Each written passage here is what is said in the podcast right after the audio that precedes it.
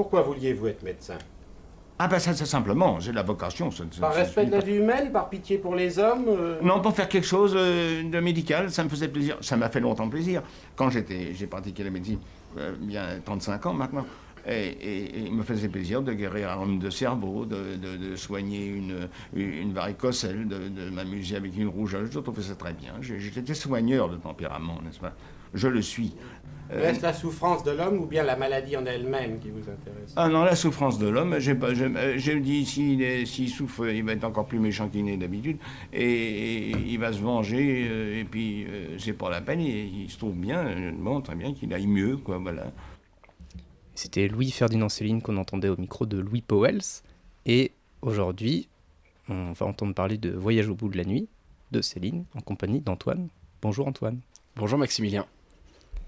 Alors, est-ce que tu peux rapidement nous résumer euh, le Voyage au bout de la nuit pour ceux qui ne le connaissent pas? C'est un exercice un peu difficile pour moi parce que euh, je le...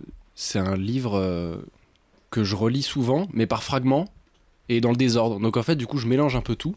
C'est l'histoire de Bardamu qui décide de s'engager dans l'armée sur une espèce de coup de tête. Voilà, il va dans l'armée, donc il vit la guerre des tranchées, qu'il décrit euh, de manière absolument euh, atroce, et il finit fou dans un hôpital psychiatrique, si je me souviens bien.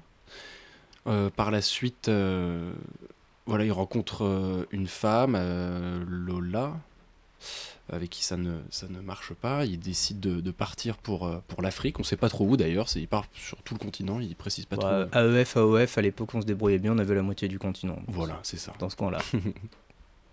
Et voilà, il rentre d'Afrique, il, euh, il décide, euh, il décide euh, d'aller au- aux États-Unis où il rencontre Molly, il bosse dans l'usine Ford.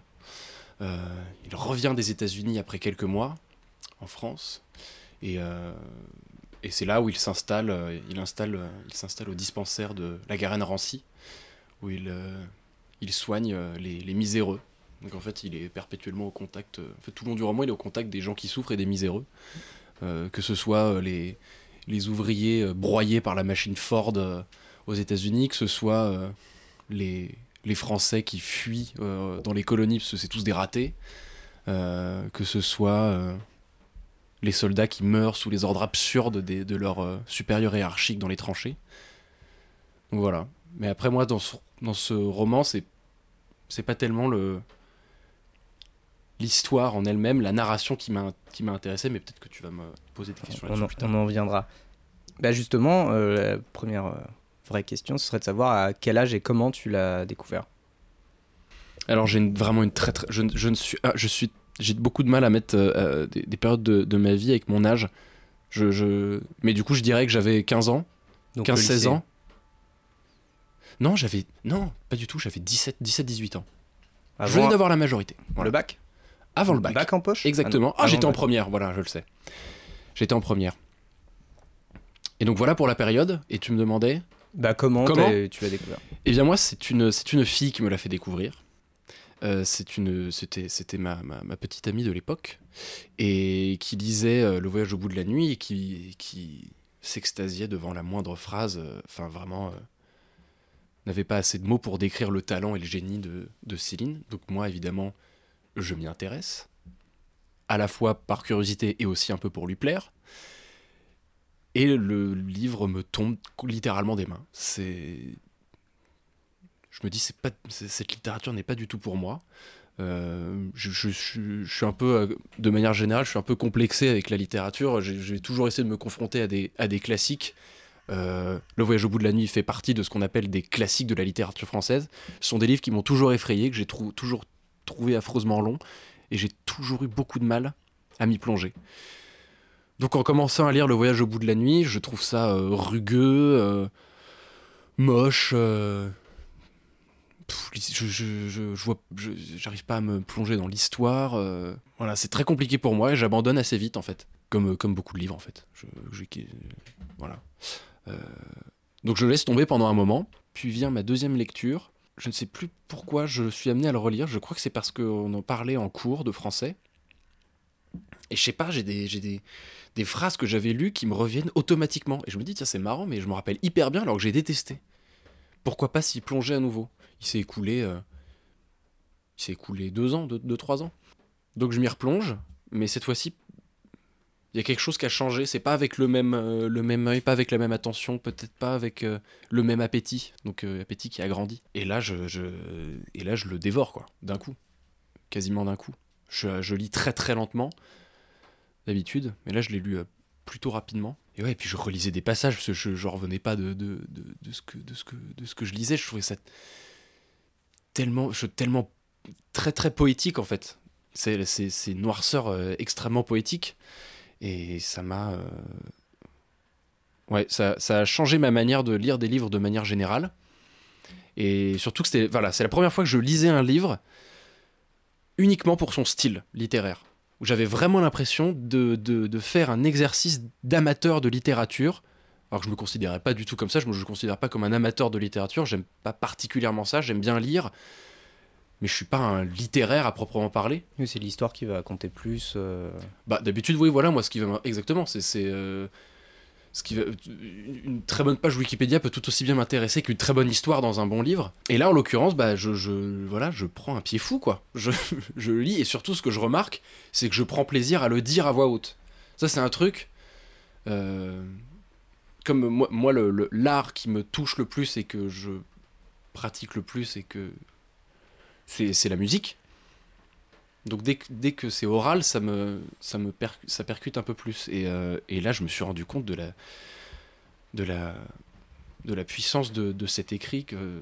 du rythme. euh, Ouais, le, le, le, le rythme... euh, ah, je sais pas, il est, il est bizarre le rythme de, de ce livre. C'est très chaotique. Hmm. C'est-à-dire que parfois, ça, parfois on peut le lire plus vite, parfois on peut, on peut s'arrêter, parfois... Comme comme c'est énormément tiré de l'argot euh, parisien et banlieusard, qui est absolument pas réel- représentatif de, de, de l'argot qui était parlé à cette époque, mais il en est euh, extrêmement... Enfin, il en est, il en est, il en est tiré. ça a acté le fait que tu avais changé ta manière de lire. Et pour autant, le déclic n'est pas venu avec ce livre-là, il serait venu comme avant, et euh, le moment où tu as repris le bouquin, tu as eu l'impression qu'il y avait eu un déclic. Entre-temps, j'ai eu euh, ce qu'on appelle des cours de littérature française avec une très bonne prof. Donc peut-être que j'étais un peu plus armé pour euh, prendre du plaisir à, lire ça. Et alors, il y a aussi un autre truc qui a changé. Mais oui, j'avais oublié. Euh, c'est un, jour, j'ai vu, euh, sur scène Fabrice Lucchini dire du Céline. Et ça, ça a changé beaucoup de choses. Parce que j'aime beaucoup. Bon, Fabrice Lucchini, je l'aime pas particulièrement ni en tant qu'acteur, ni en tant que comédien, ni en tant que. Pas stand-upper, mais euh, je Pers- personnalité médiatique. personnalité médiatique, ouais. Qui a tendance un petit peu à avoir toujours les mêmes mantras qui sont un peu saoulants. Mais, euh, mais sa manière de dire Céline et, et- et l'amour qu'il y injectait dans la manière de le dire m'ont vraiment touché. Et m'ont aidé à aimer euh, Le voyage au bout de la nuit.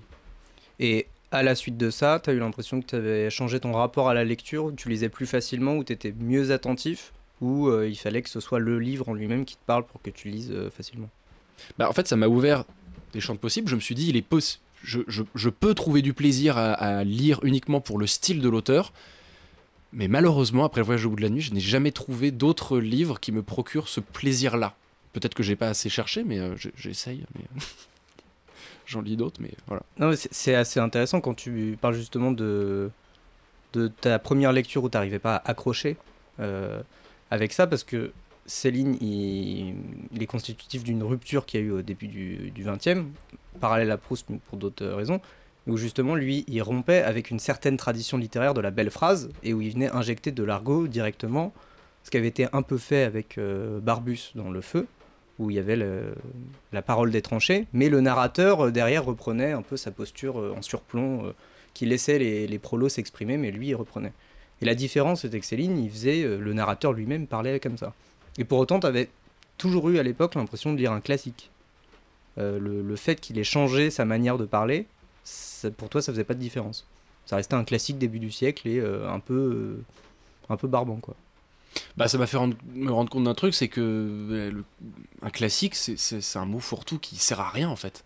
À part à terroriser les petits élèves comme moi face à une œuvre aussi géniale. En fait, ça se trouve, je suis passé à côté de plein de super beaux bouquins qui auraient pu beaucoup me plaire pendant mes études. C'est la force de la réputation, quoi. Ouais, puis enfin, franchement, ça n'a, il n'a rien de classique ce livre. Enfin, Bah, il- Avant qu'il arrive, non, parce que maintenant Non. les gens ont voulu faire du Céline, donc euh, ça l'a acté en tant que classique. Mais c'est vrai qu'il Tout à fait. il rompt avec, euh, en s'inscrivant là-dedans, mais c'est vrai qu'il a. Bah, je, je crois qu'à l'époque, c'est oui, il voulait absolument avoir le Goncourt avec le voyage au bout de la nuit. Il était, euh, Il a eu que le Renaudot, le il loser. a eu que le Renaudot et il, dit, il, il parlait de la- l'académie française, l'académie ronronnante. J'aime bien ce- cette, ma- cette manière Mhm. de décrire l'académie française à l'époque, où il dit, il, il conchit euh, François Mauriac. euh, Il y a tout, le- tout le paradoxe de, de Céline étant qu'il les conchait tout en voulant un peu y appartenir. Bah oui, c'est ça, ça qui est rigolo avec, euh, avec Céline, c'est qu'il est, il est un peu insupportable ce mec. Euh, il, est tout, il est tout le temps à se plaindre et en fait, euh, en fait il cherche à avoir euh, ce que lui n'a pas chez les autres. Et c'est assez intéressant ce que tu as dit sur le, le fait que ça a été ton premier accès au style, à la littérature, parce que dans l'interview avec Louis Powell, sa première question c'est euh, comment vous définiriez en un mot, etc. Il dit le travail, il dit parce que la, la différence c'est que moi je bosse et que les autres ne foutent rien. Et après il dit, il y a, quand on le demande de se comparer aux autres euh, écrivains, il dit euh, je pense que c'est d'abord le style qui compte. Et il y a peut-être deux trois personnes dans ce cas-là par génération. Son panthéon est euh, d'abord par le style, parce qu'il dit justement des histoires, il y en a partout dans la rue, on va euh, au commissariat, il y a plein d'histoires, mais ce qui va compter, c'est comment c'est raconté. Toi, tu as eu l'impression qu'à partir de ce moment-là où tu avais eu accès à du style, ça a changé un peu ta manière de voir, euh, alors pas seulement la littérature, mais on va dire l'art en général, ou même le, concept d'histoire par rapport euh, à la manière dont c'est raconté. Ça a eu il y a eu un déclic de genre là, ou c'est resté cantonné à ce bouquin-là, à la littérature? Non, c'est vraiment cantonné à ce, livre-là, quoi. Euh, déjà, j'ai compris ce que c'était que d'avoir du style en termes littéraires. Ça m'a peut-être amené d'autres idées aussi en musique, mais ouais, c'est vraiment, euh, c'est vraiment cantonné à ce livre-là particulièrement. Et pourquoi ça a été déterminant Enfin, pourquoi c'est de ce livre-là dont tu viens parler plutôt que d'autres, par exemple? Parce que c'est euh, l'un des seuls livres que je relis. Parce qu'à la fois, j'ai, un, rapport compliqué avec ce livre. C'est ça qui, m'intriguait. Je, j'ai, toujours, et surtout parce que j'ai toujours essayé de comprendre pourquoi ça me plaisait. J'ai toujours un peu de mal à comprendre parce que déjà, bah, l'auteur en lui-même, bah, c'est, un, un enfoiré, c'est un antisémite, c'est un, c'est un vieux grincheux, c'est un, Collabo c'est un collabo, c'est un raciste, il est misogyne, enfin c'est c'est une sombre pourriture ce mec.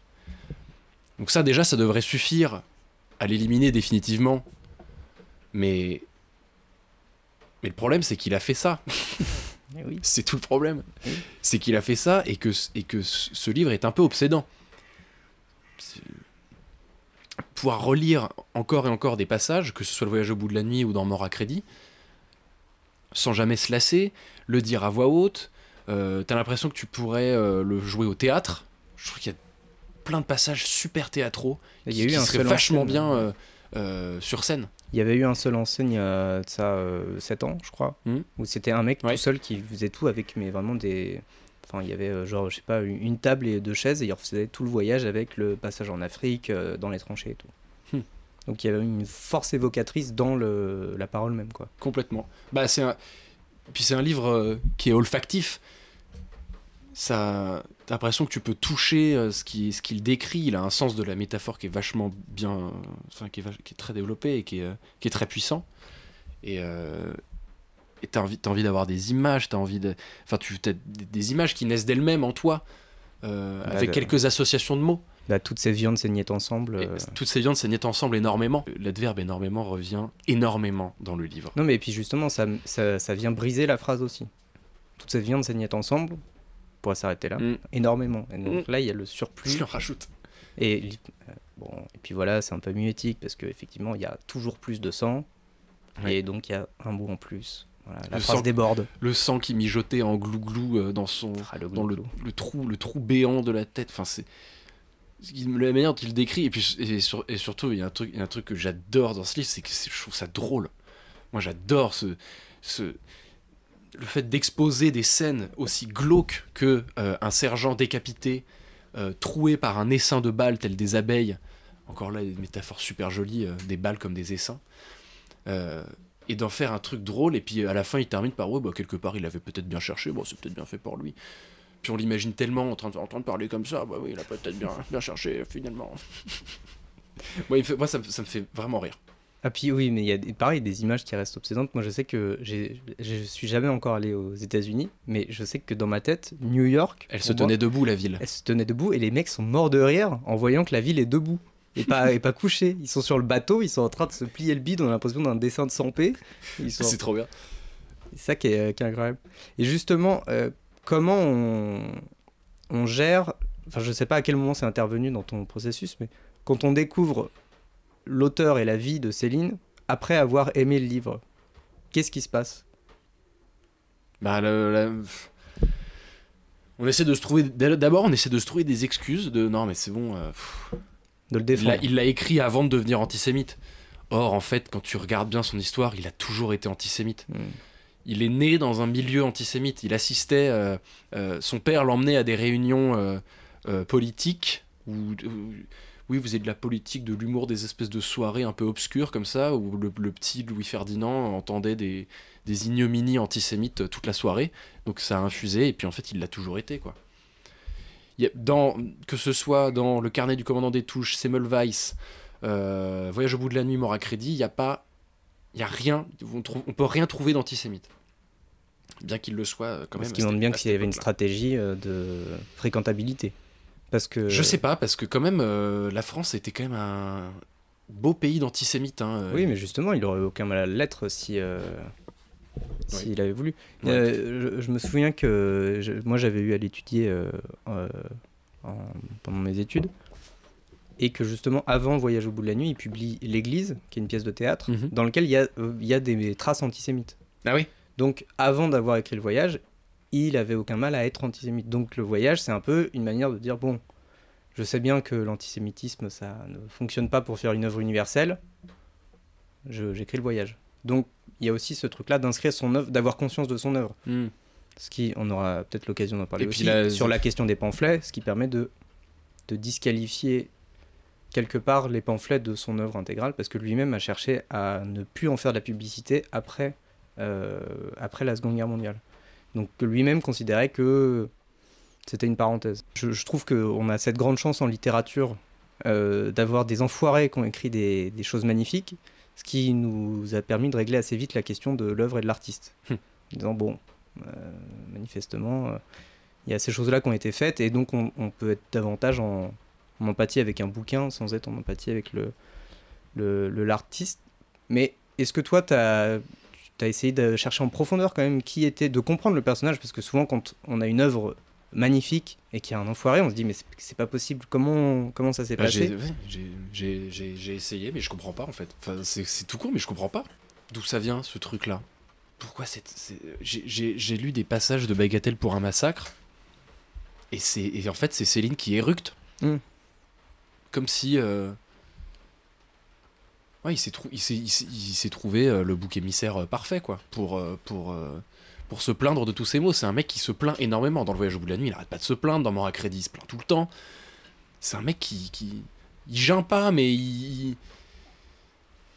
Ouais, il se plaint. Ouais, et pourtant, tu vois, dans l'extrait que j'ai passé au tout début, il dit qu'il a voulu devenir médecin parce que il part du principe que les gens sont, sont méchants aussi parce qu'ils ont des Mm. problèmes et que donc, bah, tant qu'à faire, on va essayer de les soigner parce que sinon, ils vont être encore plus méchants.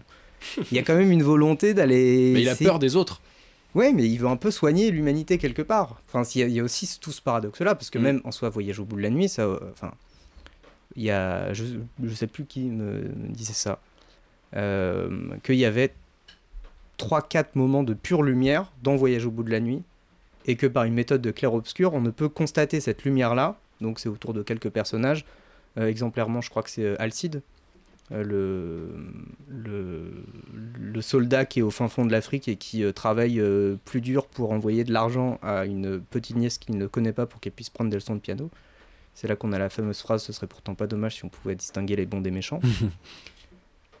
pour avoir ce moment de lumière là, il faut qu'il y ait toute l'obscurité autour. Et Une étoile dans la nuit. voilà. Et donc, je pense que chez Céline, il y a cette, peut-être cette profonde antipathie à l'égard de l'humanité, mais que il y a quelques personnes qui valent le coup d'être sauvées et qui se Mhm. disent bon, allez, on va faire ça. Mais bah, dans le dans l'in- l'interview que j'écoutais, il disait que, que la mort, il- ça pouvait arriver tout de suite, mais que c'était ça qui inspirait principalement. Donc je pense que il y a quelque chose de l'ordre de condamner la médiocrité, et aussi enfin, le fait que c'était c'était un, un enfoiré, ça, ça change rien. Mais peut-être la motivation pour son œuvre, c'est celle-là. Après, euh, Mm. c'est- vrai que c'est. Condamner la médiocrité qui apparaît. euh, bah, Il y a énormément de personnages médiocres qu'il adore euh, démolir. Euh, et puis là, je trouve qu'il a quand même beaucoup d'autodérision. Bardamu, c'est lui. Il se met, il se met dans cette humanité médiocre. C'est ça. Et, et- et il se cache à peine de, de raconter un peu sa vie. hein. Il a vraiment été en Afrique, il a vraiment été dans les tranchées en tant que médecin, il a vraiment été blessé, il est vraiment allé aux États-Unis. Enfin, tout, tout est vrai. Il s'est vraiment installé. euh, Bon, la Garenne-Rancy, c'est Clichy-la-Garenne en fait. Et le Rincy.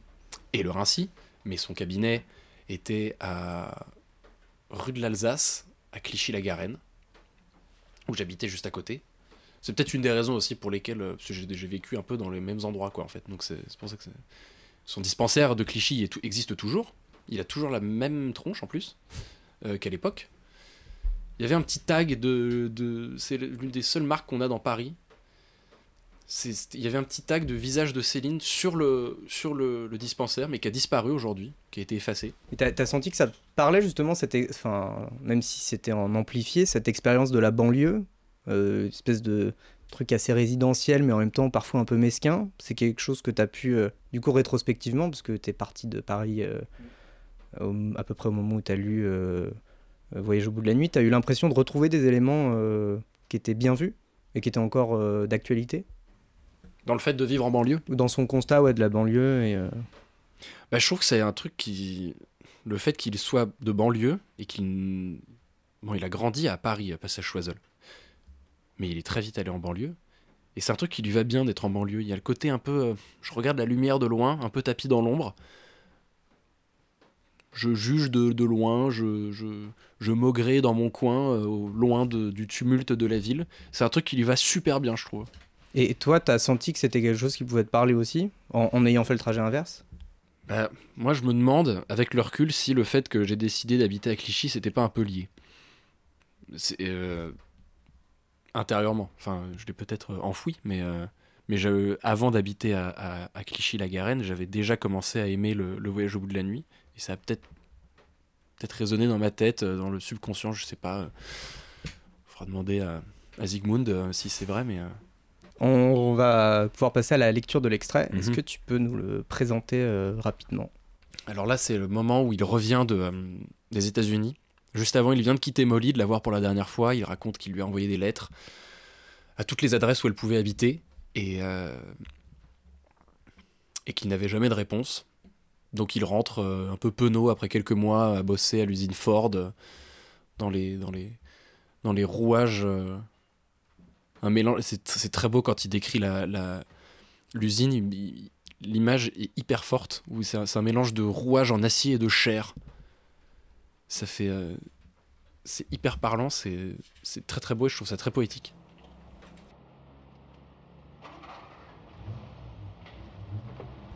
C'est pas le tout d'être rentré de l'autre monde. On retrouve le fil des jours comme on l'a laissé traîner par ici, poisseux, précaire. Il vous attend. J'ai tourné encore pendant des semaines et des mois tout autour de la place Clichy, d'où j'étais parti. Et aux environs aussi, à faire des petits métiers pour vivre, du côté des Batignolles. Paracomptable. Sous la pluie ou dans la chaleur des autos, juin venu, celle qui vous brûle la gorge et le fond du nez, presque comme chez Ford. Je les regardais passer et passer encore pour me distraire, les gens filant vers leur théâtre ou le bois le soir. Toujours plus ou moins seul pendant les heures libres, je mijotais avec des bouquins et des journaux, et puis aussi avec toutes les choses que j'avais vues. Mes études une fois reprises, les examens je les ai franchis, à U et à DIA, tout en gagnant ma croûte. Elle est bien défendue la science, je vous le dis. La faculté, c'est une armoire bien fermée. Des pots en masse, peu de confiture. Quand j'ai eu tout de même terminé mes cinq ou six années de tribulations académiques, je l'avais mon titre, bien ronflant. Alors j'ai été m'accrocher en banlieue, mon genre, à la Garenne Rancy, là, dès qu'on sort de Paris, tout de suite après la porte Brancion. Je n'avais pas de prétention, moi, ni d'ambition non plus. Rien que seulement l'envie de souffler un peu et de mieux bouffer un peu. Ayant posé ma plaque à ma porte, j'attendis. Les gens du quartier sont venus la regarder, ma plaque, soupçonneux. Ils ont même été demandés au commissariat de police si j'étais bien un vrai médecin. Oui qu'on leur a répondu. Il a déposé son diplôme, c'en est un. Alors il fut répété dans tout Rancy qu'il venait de s'installer un vrai médecin, en plus des autres. Il gagnera pas son beefsteak, a prédit tout de suite ma concierge. Il y en a déjà bien trop des médecins par ici. Et c'était exactement observé. En banlieue, c'est surtout par les tramways que la vie vous arrive le matin. Il en passait des pleins paquets avec des plaines bordées d'ahuris brinque-ballants, dès le petit jour par le boulevard Minotaure, qui descendait vers le boulot. Les jeunes semblaient même comme contents de s'y rendre au boulot. Ils accéléraient le trafic, se cramponnaient au marchepied, ces mignons, en rigolant. Faut voir ça. Mais quand on connaît depuis 20 ans la cabine téléphonique du bistrot, par exemple, si sale qu'on la prend toujours pour les chiottes, l'envie vous passe de plaisanter avec les choses sérieuses et avec Rancy en particulier. On se rend alors compte où qu'on vous a mis. Les maisons vous possèdent, toutes pisseuses qu'elles sont, plates façades, leur cœur est au propriétaire. Lui, on le voit jamais, il n'oserait pas se montrer. Il envoie son gérant, la vache. On dit pourtant dans le quartier qu'il est bien aimable le proprio quand on le rencontre. Ça n'engage à rien. La lumière du ciel à Rancy, c'est la même qu'à Détroit. Du jus de fumée qui trempe la plaine depuis le Valois. Un rebut de bâtisse tenu par des gadous noirs au sol. Les cheminées, des petites et des hautes, ça fait pareil de loin qu'au bord de la mer, les gros piquets dans la vase. Là-dedans, c'est nous. Faut avoir le courage des crabes aussi à Rancy, surtout quand on prend de l'âge et qu'on est bien certain d'en sortir jamais plus. Au bout du tramway, voici le pont poisseux qui se lance au-dessus de la Seine. Ce gros égout qui montre tout. Au long des berges, le dimanche et la nuit, les gens grimpent sur l'état pour faire pipi. Les hommes, ça les rend méditatifs de se sentir devant l'eau qui passe. Ils urinent avec un sentiment d'éternité, comme des marins. Les femmes, ça ne médite jamais. C'est nous pas. Au matin donc, le tramway emporte sa foule se faire comprimer dans le métro. On dirait aller voir tous s'enfuir de ce côté-là, qu'il leur est arrivé une catastrophe du côté d'Argenteuil, que c'est leur pays qui brûle. Après chaque aurore, ça les prend. Ils s'accrochent par grappes aux portières, aux rambardes. Grande déroute. C'est pourtant qu'un patron qu'ils vont chercher dans Paris, celui qui vous sauve de crever de faim. Ils ont énormément peur de le perdre, les lâches. Il vous l'a fait transpirer pourtant sa pitance. On en put pendant 10 ans, 20 ans et davantage. C'est pas donné.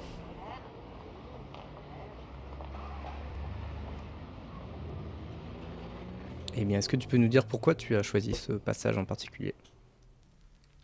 Parce que c'est je, je trouve que c'est le passage le plus poétique du, livre. Euh, qui sonne. euh, C'est celui que j'ai eu. C'est celui que j'aime dire à voix haute. Que j'aime lire et dire. Il y a plein, d'autres passages euh, super beaux. Là, je te, parlais tout à l'heure, j'aurais pu choisir aussi le passage de l'usine Ford, parce que les images qui s'en dégagent sont super belles. Mais celui-ci, c'est, je trouve, celui que j'aime le plus dire. Du coup, tu as un, un rapport à l'œuvre qui passe beaucoup par la voix, euh, la voix haute. Et est-ce que tu le lirais à, une, à des velléités de jouer la comédie, de dire des textes? Ah, j'adorerais. Est-ce que Céline a joué un rôle là-dedans, dans le fait de euh, projeter euh, dans, euh, à voix haute euh, un texte qui est demeuré dans l'écrit? Ouais, je pense parce que c'est. euh, euh, J'avais jamais eu euh, particulièrement envie de faire du théâtre et, euh, et, et, et c'est la première fois de ma vie que j'ai eu envie de dire un texte à voix haute, effectivement. Et je pense que c'est, je pense que c'est lié. Euh, moi, j'aimerais beaucoup, euh, j'aimerais beaucoup pouvoir dire un texte comme ça euh, devant des gens. ça, ça me- ça me plairait beaucoup. Ouais. Parce que tu as l'impression qu'à voix haute, on sent mieux le texte? Oui, je pense pas que tous les passages s'y prêtent. On- Je pense pas qu'on pourrait le lire euh, en entier à voix haute. Mais certains, oui. Parce que là, en soi, la lecture, c'est un rapport, euh, un rapport très intime. Et euh, à côté de ça, l'écriture de Céline a été réputée pour sa grande oralité. Donc, ça, veut dire qu'il a réussi un peu son défi de, de donner à entendre, en fait. Mais pour qu'on ait envie de le, enfin, de le donner à nouveau à entendre aux autres, à voix haute, c'est qu'il y a quelque chose qui demeure à, plus, enfin, à bientôt un siècle d'écart de cette oralité-là qui demeure euh, d'actualité, quoi on a, on a envie de l'entendre, cette voix, de la faire sortir du texte. Selon toi, ça vient de quoi, à part les mots, euh, les mots de, jargon qu'on entend Selon toi, ça tient à quoi le style de Céline? À quoi tient le style de Céline? Hmm. Bon, déjà, il y, a un- il y y a un champ lexical euh, très sombre. Il y a beaucoup. De, choses liées au fluide, euh, liées aux excréments, à la pisse. Euh, c'est très pipi caca, euh, Céline. hein. C'est peut-être pour ça que ça me fait rire aussi. Je suis très client de ça. Mais il y a, un côté enfantin, quoi. Il a un, rapport à ça. Alors, il a à la fois, je trouve, un rapport enfantin au, au fluide corporel, à la manière dont les corps peuvent macérer, peuvent, se vider, peuvent se remplir, peuvent être démembrés. Enfantin plus que médical? Lui, il en fait. De quoi? Enfantin plus que médical? Bah, Et médical aussi. C'est vra- vraiment les deux qui se- Les deux approches se mélangent dans sa manière d'écrire, je trouve. Et euh, parce qu'il a, il a effectivement une manière très médicale de décrire comment un, un- un corps se vide de son sang. Euh, et puis en même temps, c'est ce que je viens de dire, et en même temps, très enfantine parce qu'il il en rit un peu, quoi. J'ai l'impression que ça le fait un peu marrer. Et sur le style aussi, alors moi, il y a un truc qui m'a toujours perturbé, j'ai jamais trouvé la réponse, mais c'est son usage des, points de suspension. Il y en a partout. Au début, moi, c'est un truc qui m'a beaucoup rebuté aux premières lectures. J'avais l'impression qu'il il voulait, voulait jamais finir ses phrases.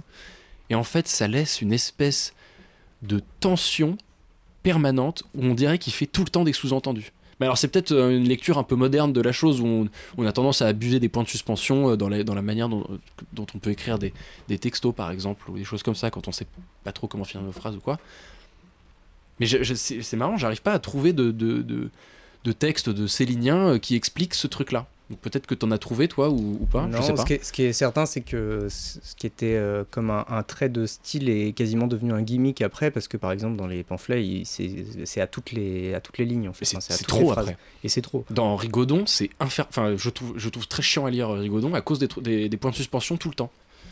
Moi, je, je pense que dans le point de suspension, effectivement, ce que tu disais, il y a, il y a cet espace un peu d'imaginaire, euh, dans le sens où on peut mettre ce qu'on veut derrière ces mm, points de suspension. Il y a aussi une question de rythme.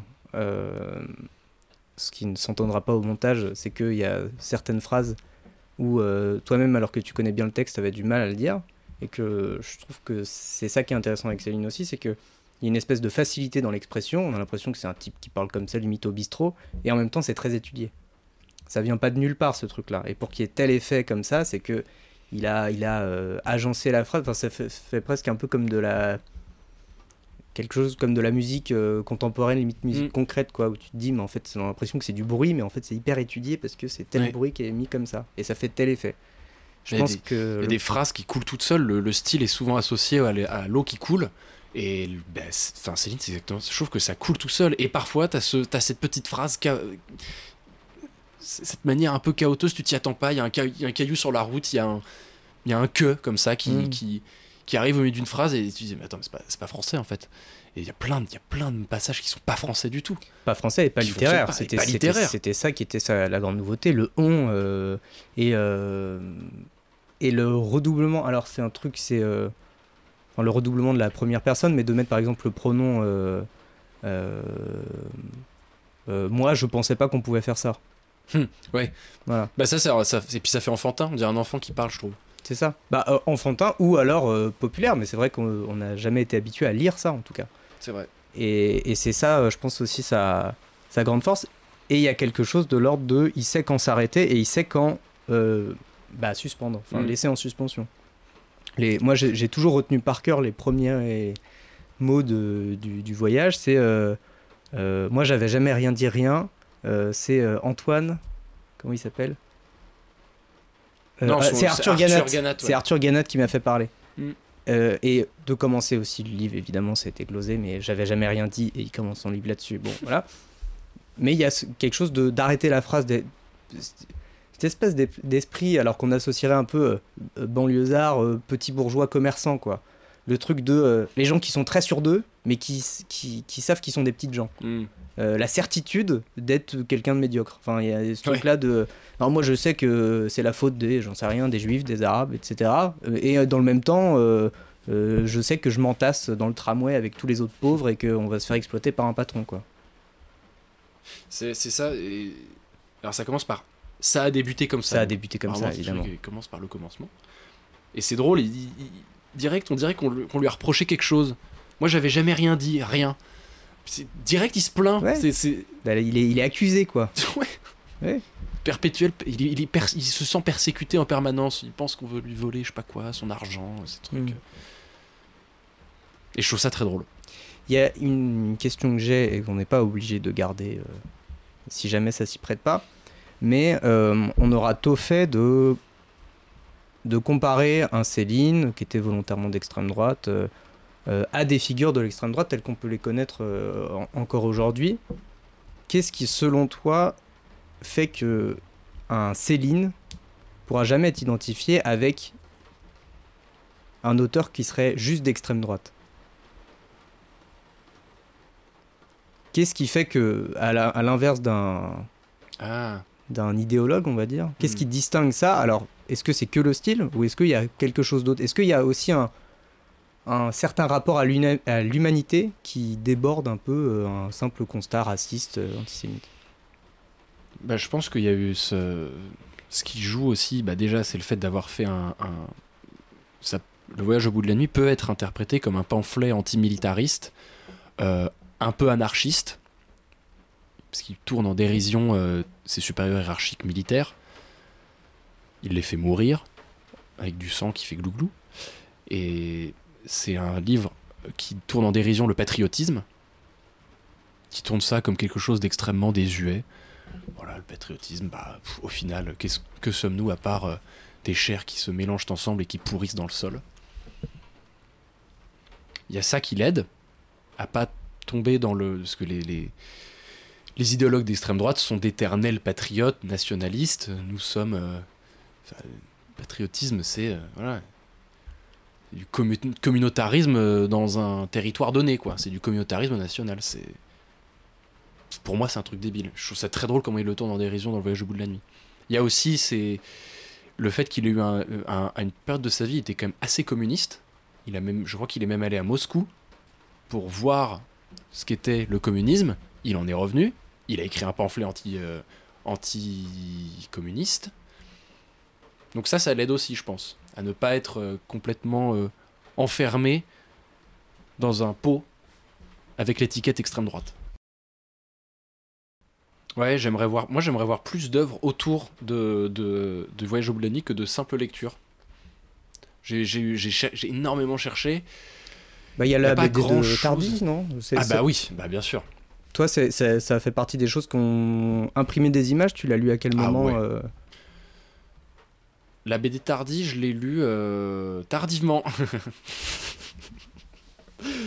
non, je l'ai lu. euh, je crois que je l'ai lu à ma troisième lecture du Voyage au bout de la nuit. Complète. Je dis com- troisième lecture complète où je l'ai lu vraiment du début à la fin. Je l'ai lu trois fois du début à la fin. Et après, régulièrement, par fragments, de temps en temps, je le ressors. D'ailleurs, mon livre, là, mon exemplaire que j'ai est très jaune. Parce que la, troisième fois que je l'ai relu, je l'ai relu quand j'étais. euh, quand j'habitais en Côte d'Ivoire, donc euh, je me suis relu euh, notamment les pages euh, en Afrique. Bon, c'est c'est pas pareil. Ça, heureusement. oui, donc son, son énorme livre euh, illustré du voyage au bout de la nuit. Enfin, j'ai rarement vu deux arts différents qui se coordonnaient aussi bien. Enfin, qui fusionnaient, quoi. J'ai j'ai du, j'ai du mal maintenant à dis- dissocier euh, les dessins de Tardy et, et, et les textes de Céline. Et l'un enrichit l'autre, quand j'y repense. Quand je relis, quand je, re- re- quand je revois des images, euh, des, des vignettes de Tardy, euh, je, je, je les revois.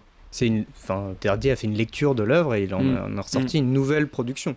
Et, Et- sans, et sans pour autant euh, euh, dévoyer son style à lui. Parce que le Tardy, c'est là aussi, grâce à Céline, j'ai pu apprécier ce style de, de, de dessin de Tardy avec des personnages qui sont. c'est- En fait, c'est- hyper célinien.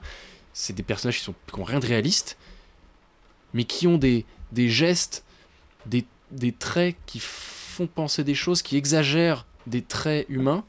On est presque dans la caricature. Le très gras, quoi. Ouais, le très grave. Et, euh, et du coup, bah, je me suis mis à acheter et à lire des BD de Tardy, que j'ai adoré. Mais du coup, bah, le, le- le- l'effet pervers du truc, c'est que bah, du coup, j'ai l'impression que Tardy, c'est Céline.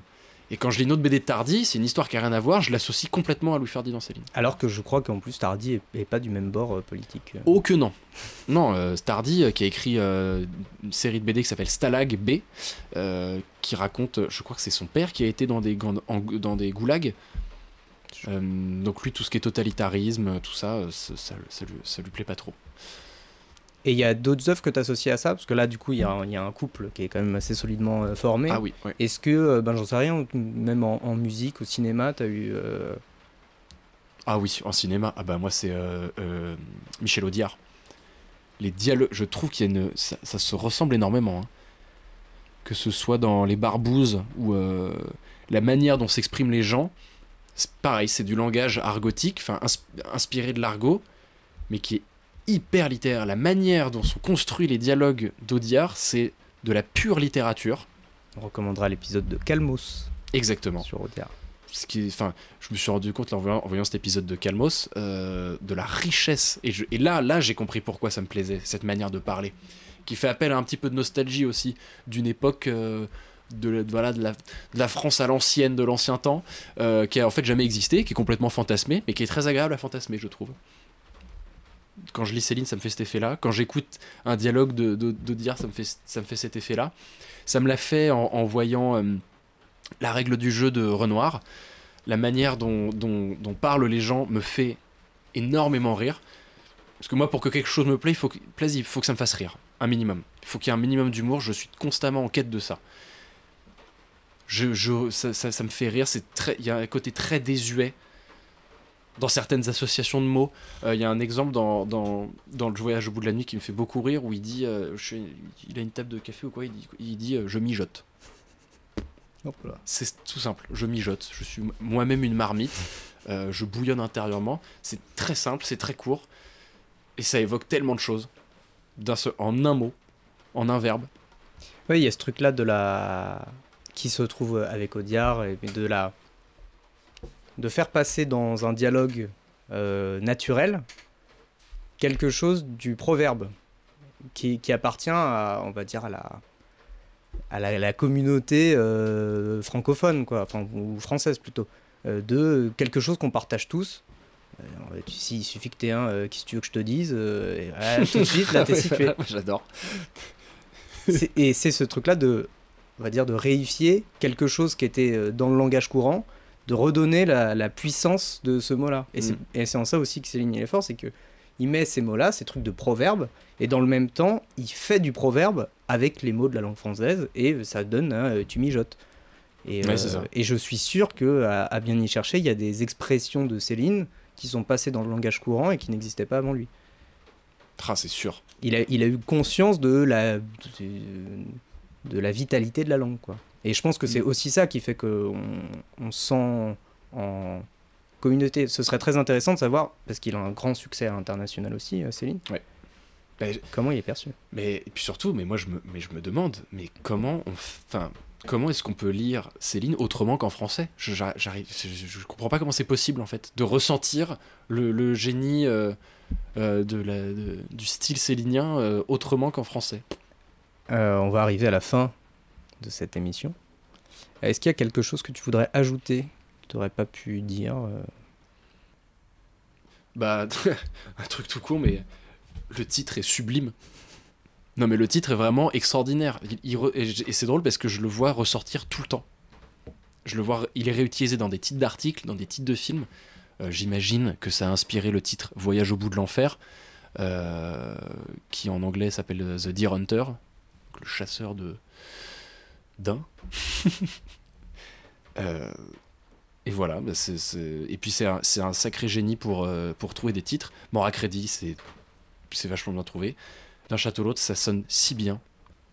enfin, voilà. Ça, ça- Si, il y a, il y a peut-être un truc, euh, ou une- question que je me suis toujours posée, c'est qu'à chaque fois que je lis quelque chose, euh, enfin à chaque fois que ce soit des textes pas très poussés ou des, des trucs sur Wikipédia ou quoi, à chaque fois on parle du voyage au bout de la nuit comme d'un pamphlet antimilitariste.